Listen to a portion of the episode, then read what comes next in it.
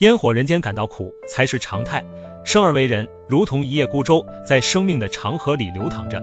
生活不易，挣扎在苦涩里，身不由己。可是有尊严和责任，我们不能放弃。只有坦然面对，才能迈过一道道的坎，跨越重重难关，才能抵达岁月静好的彼岸。生活虽然苦涩，充满挑战与困难，然而正是这些磨难，让我们坚强。每一个波涛汹涌的瞬间，都是一次洗礼，一次蜕变。在苦涩中，我们学会在风雨中坚守，在挫折中砥砺前行，也逐渐领悟到感恩，珍惜关爱我们的人。